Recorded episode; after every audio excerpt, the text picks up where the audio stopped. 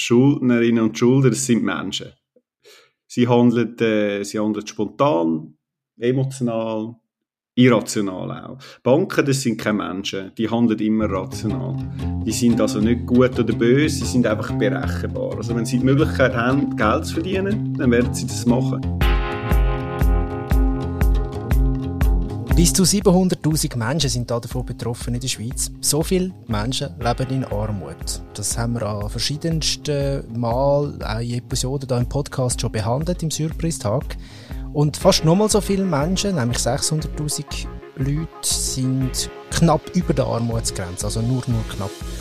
Und auch sie trifft das Schuldensystem, das wir in diesem Land haben, und das ziemlich hart. Immer wieder hat es dazu auch im Strassenmagazin, im Surprise Beiträge gegeben, in einem Schwerpunkt zum Thema Schulden. Und das mal, so viel vorweg, gibt es auch Lösungsansätze. Mein Name ist Simon Bergins und heute rede ich mit dem Andres Eberhard, der auch für die neue Heftnummer ganz einen Haufen Arbeit auf sich genommen hat, für die neue Heftausgabe. Zuerst einmal Hallo Andres. Hoi Simon. Es gibt jetzt sicher Leute, die all das lesen, Schicksal oder eben auch ein System von diesen Schulden, wo so läuft, wie es läuft bei uns. Und dann halt gleich am Schluss zum Schluss kommen, ähm, man kann nicht jede und jede vor dem schützen. Es gibt halt Leute, die jetzt einfach mal in so eine Schuldenfalle tappen. Was spricht denn dafür, dass man das aktuelle System und den Umgang mit Schulden überhaupt ändert? Die Frage ist ja immer, äh, wer soll man schützen, was ist notwendig, äh, was nicht. Äh, Im Fall von der Schulden sind es entweder äh, ja, die Schuldner und die Schuldnerinnen oder sind halt Gläubiger, also die, die das Geld äh, zu gut haben. Also es ist wie eine Art ein bisschen, äh, eine Waage, wo man kann hin und her bewegen kann, äh, je nachdem, wie man quasi die Weiche im Gesetz stellt. Und bei den, bei den Schulden ist es einfach so, dass man mittlerweile weiß wissenschaftlich, dass der Zusammenhang zu der Armut sehr groß ist ähm, also wer Schulden hat, ist in der Regel arm. Ähm, das, das, das ist wissenschaftlich erwiesen. Äh, darum, also die Schuldner haben in dem Sinne auch, äh, mich ein, bisschen ein falsches Image, äh, so ein bisschen als die Renitenten, nicht, nicht Zahler. Äh, Fakt ist, ähm, das sind in aller Regel Armutsbetroffene. Da sind so kann man ihnen helfen. Ähm, und der Preis dazu ist, dass ein paar Firmen, also die Gläubiger, äh, auf einen Teil von ihrem Geld verzichten wir haben schon in vergangenen Ausgaben mit dem Schwerpunkt Schulden unter anderem gehört, dass es auch Krankheiten kann geben aus Schulden heraus. Also man kann krank werden davon, unter anderem psychische Kranken. Ähm, es entstehen missliche Lagen, nicht nur für Menschen, sondern auch für ihr Umfeld. Und ähm, jetzt scheint aber etwas zu gehen. So konkret schreibst du, der Bundesrat schafft an einem Entschuldigungsverfahren. Wie soll denn das ungefähr aussehen? Genau. Äh, dafür ist es wichtig, also heute ist es so, ähm, dass Schulden äh, oft das Leben lang bleiben. Ähm, also wenn du, wenn du eine Rechnung nicht zahlst, dann wirst du betrieben. Und wenn du dann immer noch nicht äh, zahlst, äh, wird irgendwann aus dieser Betriebung ein Verlust sein. Ähm, der verjährt zwar nach 20 Jahren, kann aber relativ einfach verlängert werden und sogar vererbt, wenn du es eben tust. Also Schulden bleiben oft das Leben lang. Jetzt, äh, neu äh, soll es einen Ausweg geben äh, aus dem. Das heißt, äh, das, das könnte etwa so funktionieren, dass, äh, dass man während etwa zwei, drei Jahren oder wie auch immer äh, alles macht, um die Schulden zu begleichen. Also wenn man einfach alles Geld, das man hat oder verdient in dieser Zeit, äh, angibt, dann soll man nachher schuldenfrei sein. Also das ist so eine Art äh, zweite Chance. Äh, der Vorteil ist, dass natürlich für die Leute die ganze Belastung wegfällt. Das ist, äh, auch das ist ein Fakt, dass es gesundheitsschädigend ist, wenn du Schulden hast. Äh, und natürlich, sie können auch wieder mitmachen. Äh, sie können wieder konsumieren. Das hilft dann der Wirtschaft. Wie gesagt, natürlich, äh, der Preis ist, äh, dass die Gläubiger auf einen Teil von ihrer Forderung verzichten. Aber das ist eigentlich der Vorteil von dem Entschuldigungsverfahren, dass es eben möglich wird, auch für armutsbetroffene Leute, äh, die eigentlich nichts anzubieten haben, dass die könnten äh, schuldenfrei werden und aus dieser Spirale herausfinden. Äh, es gibt auch wieder Geschichten über Betroffene, äh, Schulden, Schuldnerinnen und Schuldner, Erika Kählin und Navid Ahmadi, erzählen von ihren Schulden und wie sie dort reingeraten sind. Warum ist es dir oder euch beim Strassenmagazin wichtig dass auch in dieser Ausgabe nochmal Betroffene erzählen von ihren Erlebnissen mit Schulden?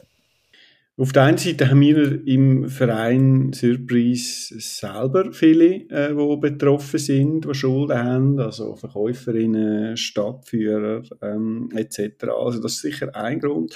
Der andere ist, äh, wenn man sich ins Thema hineinschafft, äh, wie ich es jetzt gemacht habe, es wird ja schnell sehr komplex und abstrakt und juristisch. Ähm, du hast es vielleicht auch schon gemerkt, so anhand von diesen Begriffen oder Entschuldigungsverfahren, äh, das heißt noch ein kompliziert ein Restschuldbefreiungsverfahren, es ist von Verlustschein dreht, von Kreditprüfungen, also alles Sachen, wo wir jetzt nicht irgendwie im Alltag so viel zu tun haben oder wenn zu tun haben, also äh, man schlägt sich mit so, so Begriffen um. Aber letztlich geht es bei dem Thema um Menschen, um, um Schicksal und, und, und ums Leben äh, und das wollen wir auch damit zeigen, indem wir halt äh, Betroffene zu Wort holen.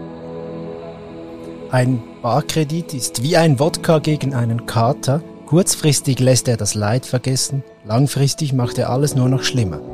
Zunächst löst er viele Probleme mit einem Schlag. Mahnungen, drohende Betreibungen, Lohnpfändungen, die Angst, alles zu verlieren und den Stress, den die wachsenden Schulden ausüben. Alles weg. So kleine Banken werden häufig genannt im neuen Heft. Ähm, die treten auf als die, die den Kredit letztendlich rausgeben, wo die Leute noch mehr eigentlich in die Schulden fallen, nie tappen lassen. Jetzt äh, verfangt sich bei mir solches Narrativ böse Banken, arme Schuldnerinnen. Ist das wirklich immer so oder ist es nicht ein bisschen einfach? Naja, äh, vereinfacht hast du das jetzt. Äh. ich habe nicht gesagt, ihr sagt das, ich habe nur gesagt, es, es, es wirkt manchmal ich so weiss, ich weiss. Also ich will euch nichts in die Schuhe schieben. Nein, äh, also absolut. Es ist, das, ist mir, das ist mir völlig bewusst. Der Punkt ist, ähm, Schuldnerinnen und Schulder, das sind Menschen.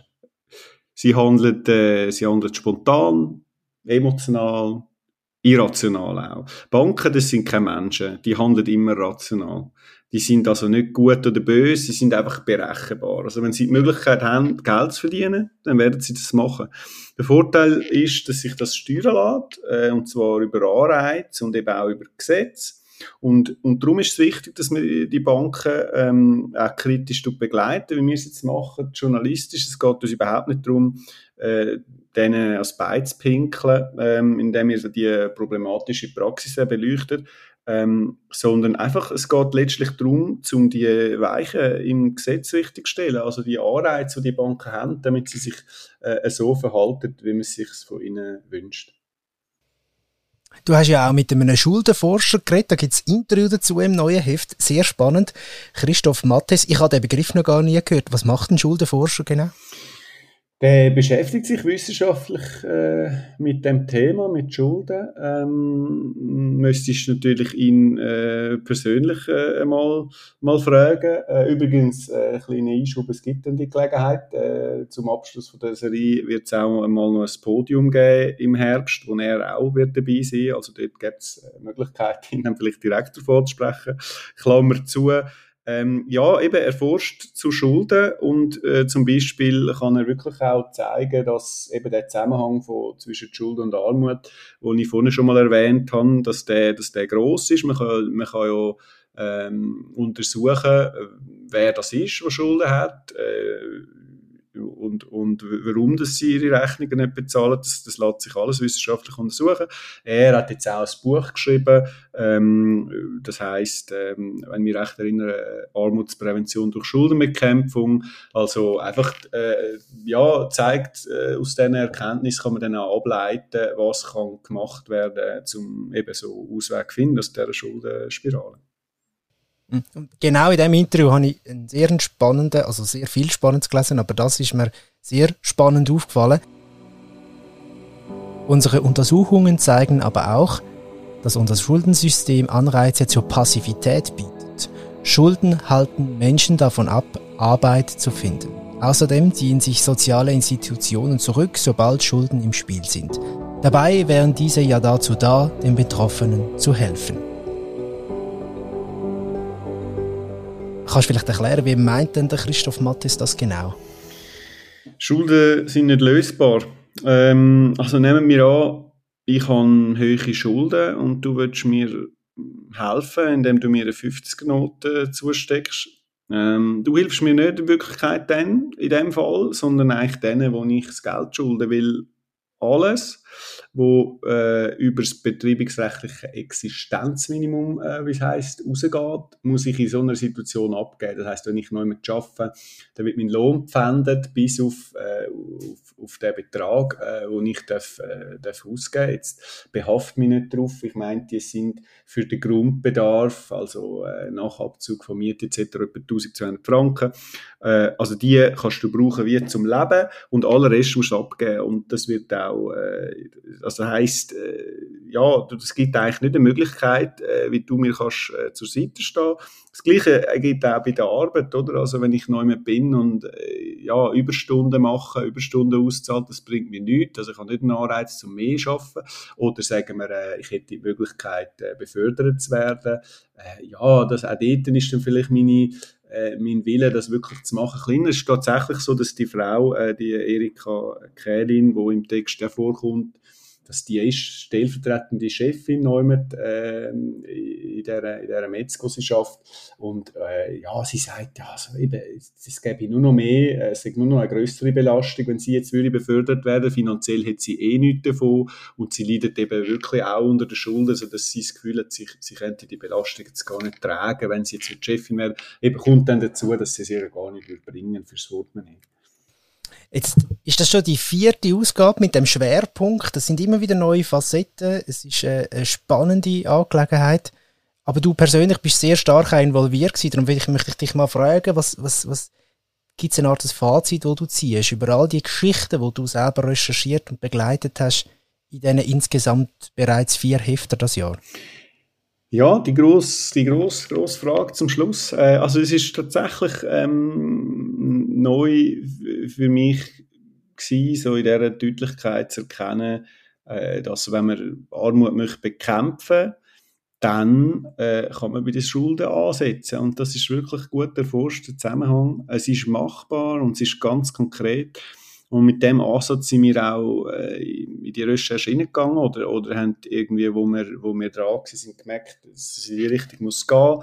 Weil es ist auch immer unser Ziel gewesen, jetzt, äh, ja, dass wir, dass wir Wege suchen, ähm, wie wir, äh, was man kann machen gegen die Armut, gegen die Schulden. Und, und wir finden auch, dass es unsere Aufgabe ist, dass Journalismus soll konstruktiv sein soll und darum haben wir jetzt im letzten Heft auch ganz konkrete äh, Lösungsvorschläge gemacht. Ähm, die sind natürlich nicht neu, aber wir haben sie zusammengetragen, äh, was halt äh, Expertinnen und Experten auch schon ähm, äh, ja, vorschlagen. Und die richten sich sowohl jetzt an die Politik natürlich, aber auch an die Justiz oder, oder die Wirtschaft, aber auch die Betroffenen selber. Aber es ist ja nicht der ganz komplette Schlusspunkt, weil du hast ja noch ein Podium erwähnt, von dem habe ich noch gar nichts gehört. Weißt du da schon konkret oder ist, da, ist, da noch, ist das noch in der Schwebe, wenn das genau stattfindet?